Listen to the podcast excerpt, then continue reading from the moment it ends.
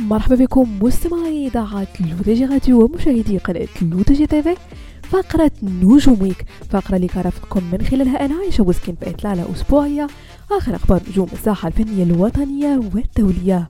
وبداية مستمعين مع الفنانة الشعبية نجاة عتابو والتي روجت عنها مجموعة من الأخبار مفادها أن الفنانة تمكنت بعد سنوات طويلة من الانتصار على الثنائي البريطاني الشهير The Chemical Brothers بقضية حقوق الملكية. بعدما قام باقتباس لحن أغنيتهما من أغنية هذه كذبة بينا لكن الفنانة في المقابل قد أكدت أنها قد توصلت لحل وسط بمبادرة من شركة ماجنسي للإنتاج حيث تم حل القضية بشكل ودي قبل سنوات دون اللجوء للقضاء كما تم تداوله على نطاق واسع. شريطة حصولها على حقوق الملكية الأدبية. جدير بالذكر أن نجاة عتابو منذ سنة 2020 تحصل على مستحقاتها من عائدات استغلال وتوزيع الأغنية في كل مرة يتم فيها بثها في الإذاعة والقنوات. بصفتها حاملة لحقوق المؤلف.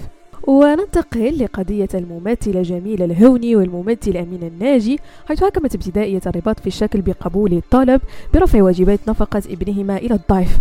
وقضت المحكمة على المدعى عليه أمين الناجي بزيادة في نفقة الإبل لتصل لمبلغ 2000 درهم شهريا بدلا من 1500 درهم شهريا.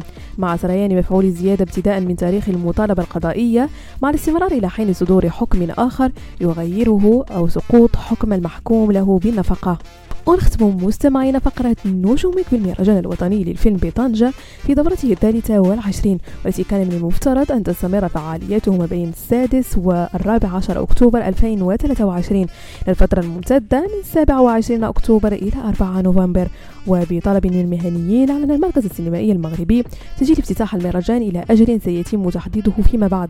جدر الإشارة أنه سيتم الاحتفاظ بجميع الفقرات التي كانت مبرمجة سابقا في إطار هذه الدورة. بهذا مستمعينا كنكون وصلنا لنهاية فقرة نجوم Week نضرب لكم موعد la semaine prochaine هادشي كامل على سيرتكم الرقمية L'ODJ Radio وكذلك على قناتكم L'ODJ TV